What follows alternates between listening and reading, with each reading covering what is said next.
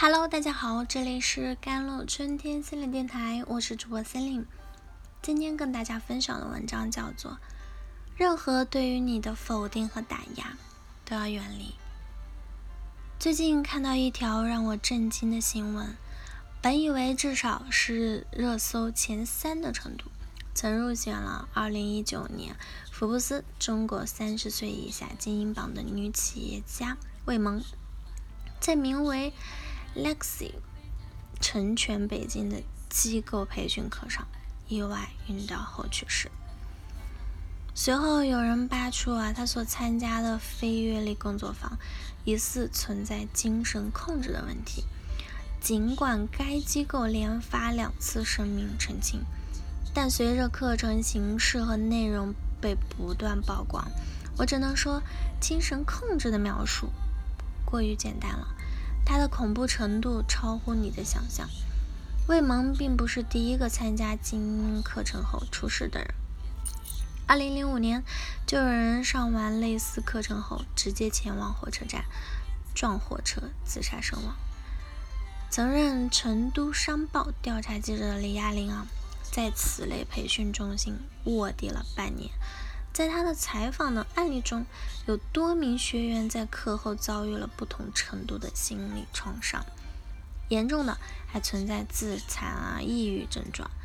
参加这些精英课程的人员可并不是原本就有什么身心疾病的非正常化群体，他们大多都是企业家、成功人士。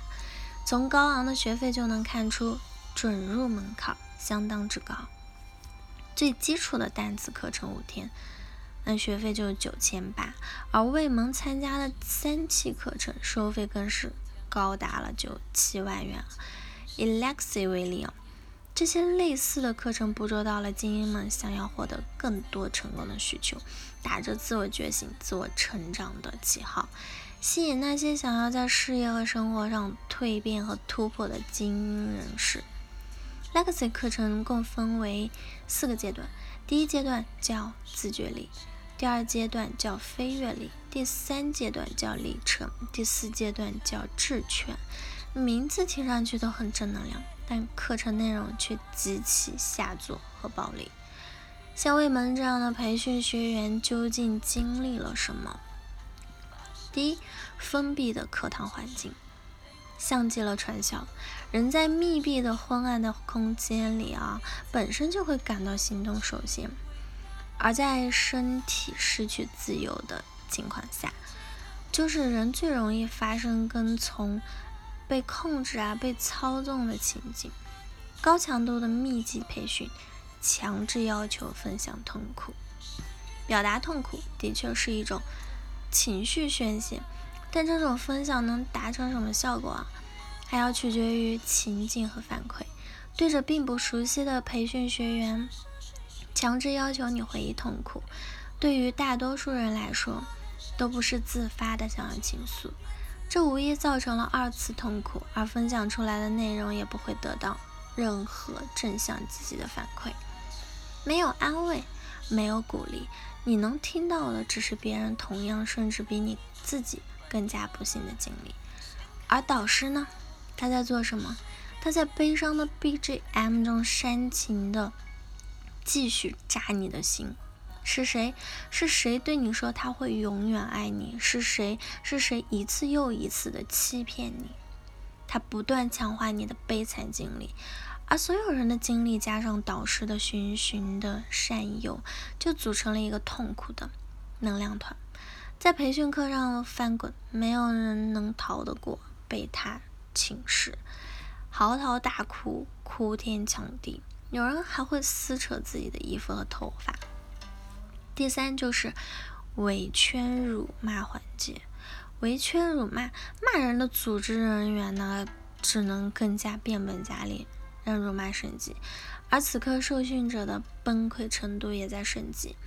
从自我暴露痛苦到被人辱骂，他们几乎彻底的处于一个失控且负面的场里，煤气灯效应就此发生。在接连不断的被自我否定、被他人打击之后，受训者的自尊水平会断崖式的下跌，轻则自我怀疑，重则厌恶自己。而在这样的场里，根本无法逃脱，甚至他们已经没有想要逃脱的主观能动性，因为他们已经认同了那些否定和价值剥夺感，认为自己就是这样的人。他们不仅产生了对自我价值的否定和自尊的丧失，同时也会对唤起他们的情绪啊、激发他们思考的导师产生崇拜和仰慕。实话说，能达到此类课程门槛的学员并不算多。我们这些平平无奇的普通人，已经因为高昂的学费啊被机构筛掉了。没成为精英，倒也不遗憾，毕竟躲过一劫。